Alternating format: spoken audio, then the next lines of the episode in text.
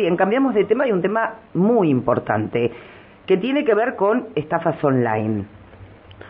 Es un tema, eh, a ver, que ha perjudicado a muchísimas personas, a muchísimas personas.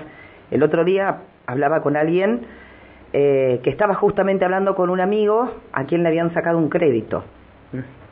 Entonces te sacan un crédito, este, el tema que se meten en tus cuentas, que hacen eh, lo que quieren. Pero bueno, justamente para hablar de este tema en línea, y le agradecemos esta comunicación, tenemos al comisario inspector Martín Bandejenache, jefe del Departamento Delitos Económicos. Comisario inspector, muy buenos días, gracias por atendernos. Emiliano Gómez y Alejandra Pereira los saludan. Hola Alejandra, hola Emiliano, eh, buen día a la audiencia. Gracias por esta comunicación. Y bueno, justamente es para hablar acerca de las estafas eh, online, las estafas telefónicas. Y bueno, vamos a comenzar por cuáles han sido las más recientes, porque digo, las personas que hacen este tipo, cometen este tipo de, de delitos, eh, es como que van, no sé, van cambiando, van aprendiendo nuevas modalidades y de esta manera, lamentablemente, hay muchas personas que caen en las estafas. Sí, bien como, como explicás Alejandra, y lamentablemente para nosotros este tipo de delito tiene eh, muchas variantes, muchas mutaciones. Eh, cuando deja de, de, causar el efecto deseado para los ciberdelincuentes, inmediatamente ya están pensando en una, en una nueva forma. Y, y también va aparejado con la época del año y, y, la situación hasta económica de, de la región o del país, ¿no? Eh, anteriormente habíamos hablado, si se acuerdan, cuando llegan las épocas de vacaciones, ya tenemos esa modalidad que alquilan de manera falsa en, redes sociales o en páginas web que no son eh, oficiales y, bueno, ahí empezamos a tener un montón de víctimas que sin saberlo, entre una seña para un alquiler de un lugar a donde vacacionar y después terminan enterando de que ese lugar nunca existió y que esa, esa comunicación fue totalmente engañosa. Sí. Luego de eso, eh, cuando pasa la época de vacaciones, esa, esa maniobra ya se ve disminuida considerablemente y también en este punto hay que ser, eh, hay que aclarar que eh, gracias a los medios y, y, a que la policía de la provincia de Neuquén intenta inmediatamente al detectar alertas de, de situaciones que son más frecuentes y que estamos teniendo una ola de víctimas, eh, poder eh, alertar y prevenir, ¿no? Como, como explicabas bien al principio, prevenir a nuestra población de esa nueva modalidad. Exacto, Últimamente, sí. la que nos está nos está atacando, digamos, no y no está dirigida solamente a una entidad financiera o una entidad bancaria en particular y que ya también hemos hemos podido dialogar con ustedes es esa famosa modalidad conocida como el phishing, uh -huh. que eh, el phishing es un término informático de que está orientado nada más y nada menos a eh, de manera engañosa obtener información confidencial de las posibles o potenciales víctimas. Esa información confidencial me refiero a claves de acceso y, claves de, usuario, eh, básicamente de, home banking y de, y de acceso a estas cuentas bancarias. La verdad que, es increíble, ¿no? Porque el otro día también nos enviaban acá algunos oyentes con respecto, por ejemplo, a eh, créditos, supuestos créditos, en este caso, que eran otorgados por este, el BPN, que de hecho tenemos este, nuestros compañeros en la semana, eh, hicieron una nota con, con responsables del, de, del Banco Provincial de Neuquén también para poner en conocimiento sobre esta situación, sobre créditos que no, no son reales, sobre personas que no trabajan en el banco, sobre páginas que no pertenecen al banco. Digo, es increíble esta modalidad de decir, la página es igual, pero no es la página del banco. Digo, ¿cómo se hace para prevenir esto? Bueno, esa era, ese era el motivo, ¿no? Eh, el motivo es inducir al error al, usuario común y, y, en todo momento va a pensar de que está accediendo a la página oficial de, del banco, sea cual sea, y, y, está ingresando a una página que es totalmente falsa, pero como bien explicaste, Alejandra, a simple vista eh, tiene toda la fachada de una página oficial. Entonces la persona eh, está creída en todo momento que está ingresando a su home banking y no lo es así, sino es que le está dando su usuario de acceso a, ciberdelincuentes que inmediatamente después eh, van, a, apoderarse de ese home banking, de esa cuenta y van a poder sacar, sacar préstamos, como explicás, o derivar dinero. Ese desvío de dinero es eh, rapidísimo y es a, un, a otra entidad bancaria, inmediatamente de esa entidad bancaria a cinco más y de ahí se va eh, dividiendo el dinero producto del delito en, en diferentes billeteras virtuales que también esas billeteras virtuales llegaron para facilitarnos la vida a las personas, pero también es una herramienta que utilizan los ciberdelincuentes para poder eh, apoderarse de dinero ajeno. Sí. Comisario, ¿cómo le va? Emiliano lo saluda, ¿todo bien? Hola Emiliano. Eh, le quería consultar, en base a sus estadísticas, la que maneja su departamento, que usted dirige, eh, las estafas eh, suelen darse más en personas de la tercera edad, ¿verdad? Eh, en este último tiempo, ¿se ha equiparado la situación con personas, o sea, sigue distingui haciendo distinción por, eh, por franja etaria o, o, sigue siendo más eh, preponderante el tema de la tercera edad en, en, en caer en estas estafas? No, bueno, lamentablemente la de nuestros abuelos o o esos engaños orientados a nuestros abuelos eh, dependen de la modalidad y era lo que nosotros hablábamos como cuento del tío, determinado lo determinábamos como cuento del tío donde recibían un llamado telefónico, le decían que el dinero iba a dejar de tener eh, circulación legal y que había que cambiarlo y bueno, infinidades de, engaños que sí estaban orientados a nuestros abuelos pero como explicamos, cada modalidad va cambiando y cada modalidad también está destinada a, a distintas víctimas. Eh, conforme a la estadística de nuestro departamento en lo que va del año pasado y este año, eh, la franja etaria que más resulta ser víctima eh, son personas que están entre los 40 y 50 años de edad. Esa es la franja etaria de, que a nosotros eh, nos vienen a denunciar o que vienen a, hacer saber de que le intentaron engañar. Muchas veces, y, y volviendo a lo, a lo, preventivo, ¿no? Muchas veces eh, tenemos comunicaciones al departamento o personas se acercan a nuestra unidad diciendo me quisieron engañar, yo me di cuenta porque lo, la otra vez los escuché que ustedes hacían saber de que esto era así, así. Entonces, eso eh, es satisfactorio para, para nosotros porque se, se pudo llegar a evitar de que la persona tuviera un perjuicio económico y de todas formas vienen y hacen saber de esa situación que a nosotros también nos permite eh, tener una alerta preventiva de cuál puede ser la nueva modalidad o la nueva maniobra que está afectando a nuestra población. Tengamos en cuenta que para, para peor de esto, eh, el delito económico no solamente se comete en nuestra región y, y, no quiere decir de que los autores de esta conducta delictiva estén en Neuquén Capital, pueden estar en cualquier parte de, de, del país, incluso del mundo, eh, y es lo que hace más difícil una investigación y lo que le hace más fácil a estos delincuentes lograr su, su impunidad, ¿no? Sí, tal cual. Eh, yo recordaba que para, por ejemplo, ingresar o meterse, si se quiere, en los WhatsApp y demás, pedían eh, que uno ingresara un código que enviaran. Y lo voy a comentar de manera personal porque lo comenté al principio del programa, pero ahora que estamos con usted, eh, comisario inspector, también este, me parece importante. Recibí un llamado con un número de Buenos Aires, con el logo de un importante supermercado con este, varias sucursales aquí en, en la ciudad y que lo vamos a decir la anónima. ¿Por qué? Porque pueden llegar, les puede llegar a pasar. Venía con el logo, todo, hay teléfonos eh, que una llamada común aparece el logo, que me decían que me había ganado un premio de tanta plata, una orden de compra y demás. Y si estaba feliz por el premio. Sí, o sea, mi respuesta fue muy...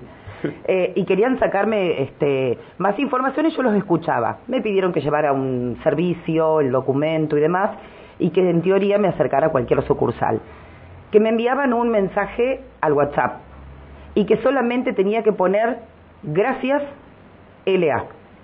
Obviamente que les dije que no, que no les iba a responder. Digo, eh, han detectado este tipo de este, estafas porque, a ver, me ocurrió hace dos días, dos días eh, que lógicamente después corté, eh, traté de escuchar toda la conversación porque uno, digamos, este, a estar en los medios, a interiorizarse, eh, puede detectar fácilmente cuando, cuando es una estafa. Digo, pero ahora aparentemente no piden código, sino un gracias.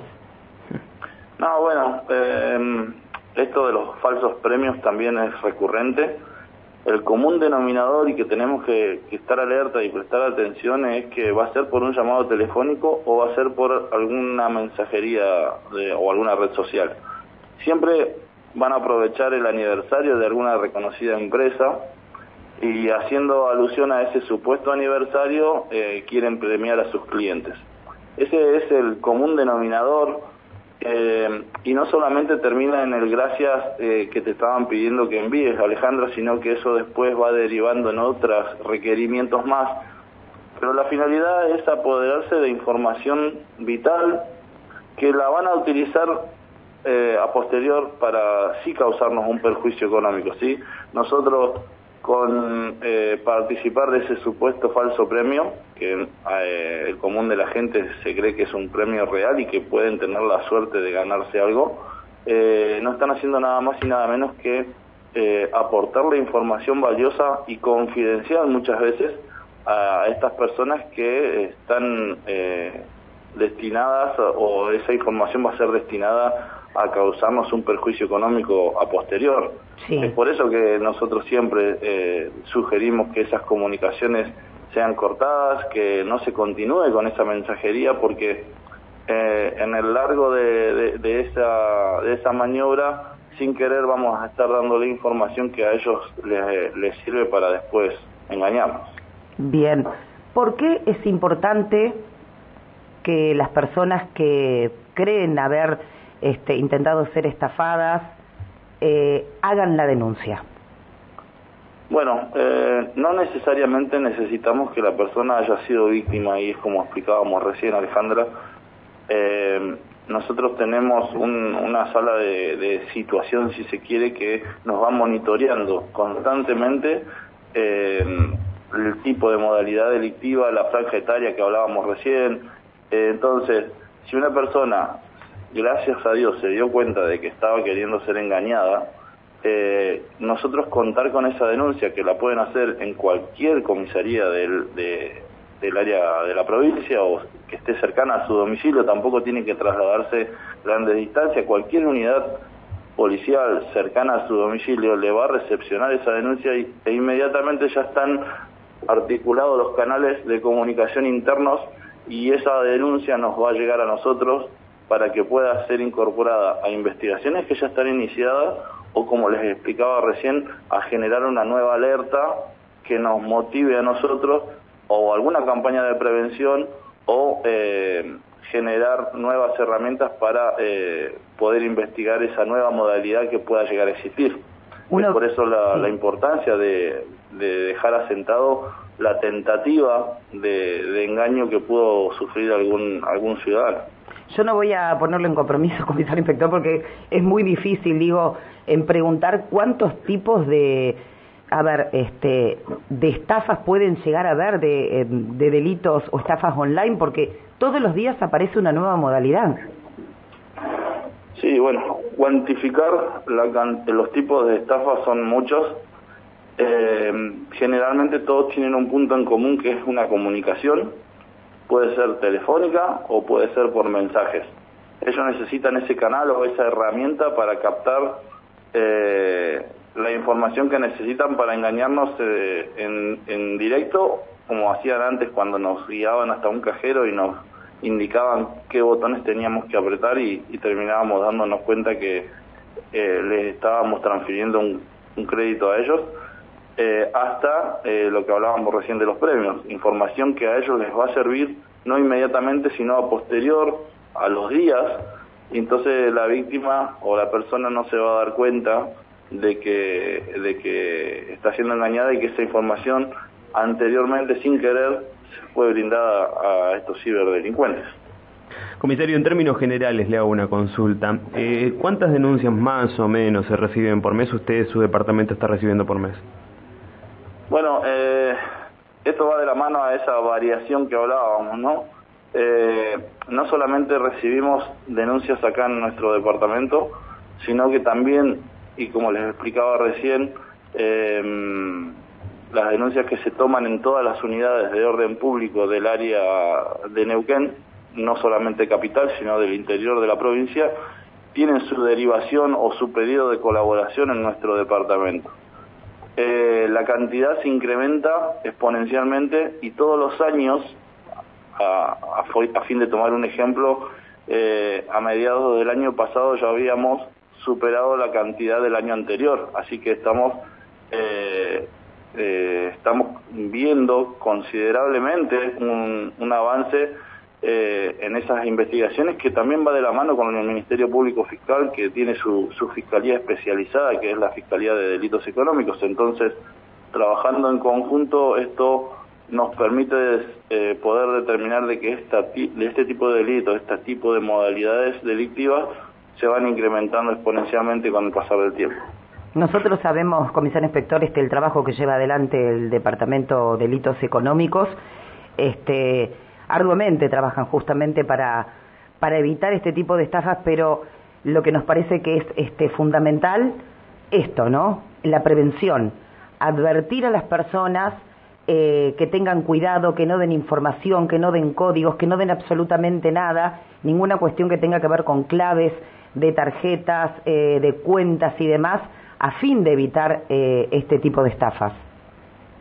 Sí, bien decís Alejandra, y por eso el agradecimiento reiterado a, lo, a ustedes y a los medios que nos dan esta posibilidad a la policía de la provincia de Neuquén a, poder alertar, ¿no? Eh, eh, y viene de la mano con que las personas estén interiorizadas de, esta nueva modalidad o de este engaño que anda dando vuelta eh, y se va a ver reflejado inmediatamente en, tener menores víctimas y por consiguiente eh, en menores investigaciones al respecto. Entonces, eh, coincido con, contigo, es, es algo fundamental esto de poder prevenir y sumado a lo, a lo que hablábamos, que muchas veces estos delincuentes no comparten nuestro mismo territorio, están en otro lado y una investigación es, es eh, bastante compleja y ardua, eh, entonces eh, optamos por esta herramienta inmediata de prevención y, y, que surge a raíz de detectar inmediatamente un incremento en alguna modalidad en particular. Comisario Inspector, le agradecemos mucho esta comunicación telefónica. No, gracias a ustedes y estamos a disposición. Muy amable. Hasta luego. Así teníamos en línea al comisario inspector Martín Bandengenache, jefe del Departamento de Delitos Económicos. Este, trabajan muchísimo, pero bueno, ya lo decía. Hay gente que está, bueno, a mí me llamaron de Buenos Aires, que están, no sé, te llaman de Córdoba, te llaman de eh, de todas partes, de Rosario. Están en la pesca todo el tiempo. Exacto, entonces la prevención es fundamental. No den información, así tenga el logo de la empresa que sea. No toques el micrófono, dice Rosa. No, pero bueno, lo tengo que eh, acomodar, pero para un poco, hermano. O sea, lo hay una amiga que tiene un toque. Me dejan ser, pero trato de hacer el menor ruido posible, igual... Lo haces al ruido. Bueno, no importa. Como bien decíamos, importante que eh, no den ningún tipo de información. Recuerden que los bancos no van a pedir ningún tipo de información personal ni por teléfono, ni por WhatsApp, ni tampoco por correo. El banco, si necesita hacer una modificación en la información personal, les va a solicitar que se acerquen a la entidad bancaria. No te lo van a solicitar jamás, ni por teléfono, ni por celular. Hago mención porque hay mucha gente que todavía tiene el teléfono común, eh, ni por WhatsApp, ni mensaje de texto, ni correos electrónicos, ni nada. La información personal se da directamente a la entidad bancaria.